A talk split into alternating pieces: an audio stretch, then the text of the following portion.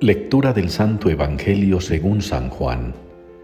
En aquel tiempo Jesús dijo a los judíos, Mi Padre sigue actuando y yo también actúo. Por eso los judíos tenían más ganas de matarlo, porque no solo quebrantaba el sábado, sino también llamaba a Dios Padre suyo, haciéndose igual a Dios. Jesús tomó la palabra y les dijo, En verdad, en verdad os digo, el Hijo no puede hacer nada por su cuenta, sino lo que viere hacer al Padre. Lo que hace éste, eso mismo hace también el Hijo, pues el Padre ama al Hijo y le muestra todo lo que Él hace, y le mostrará obras mayores que ésta para vuestro asombro. Lo mismo que el Padre resucita a los muertos y les da vida, así también el Hijo da vida a los que quiere. Porque el Padre no juzga a nadie, sino que ha confiado al Hijo todo el juicio para que todos honren al Hijo como honran al Padre. El que no honra al Hijo no honra al Padre que lo envió. En verdad, en verdad os digo, quien escucha mi palabra y cree al que me envió, posee la vida eterna y no incurre en juicio, sino que ha pasado ya de la muerte a la vida. En verdad, en verdad os digo, llega la hora y ya está aquí, en que los muertos oirán la voz del Hijo de Dios, y los que hayan oído vivirán. Porque igual que el Padre tiene vida en sí mismo, así ha dado también al Hijo tener vida en sí mismo.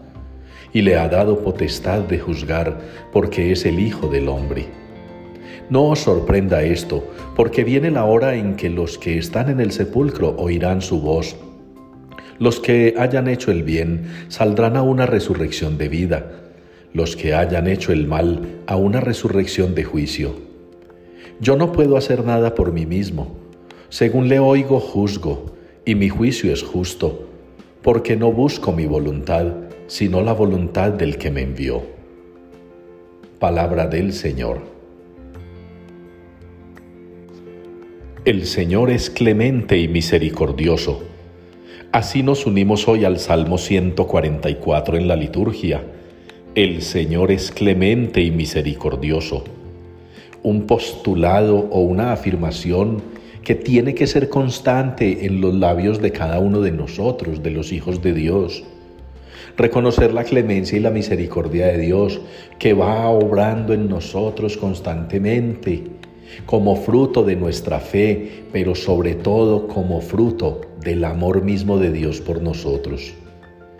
El amor de Dios por nosotros ha sido tan inmenso y tan maravilloso que el sacrificio de su Hijo en la cruz así lo muestra, así lo certifica, así lo testimonia. Nosotros, como hijos de Dios, tenemos que sentirnos siempre objeto de su misericordia y de su clemencia que no nos trata como merecemos por nuestras faltas, por nuestro pecado, a veces por nuestra persistencia en lo que no es bueno y que tampoco muchas veces nos conviene. Fíjense ya en la primera lectura, qué tan bonito en el libro del profeta Isaías esa promesa del Señor de que todo será bueno, de que todo será bello, de que todo será maravilloso. Y es en el Evangelio donde Jesús también nos lo ratifica con esa enseñanza que da a los judíos. Los que obren el bien resucitarán a una vida eterna. A eso estamos llamados ustedes y yo.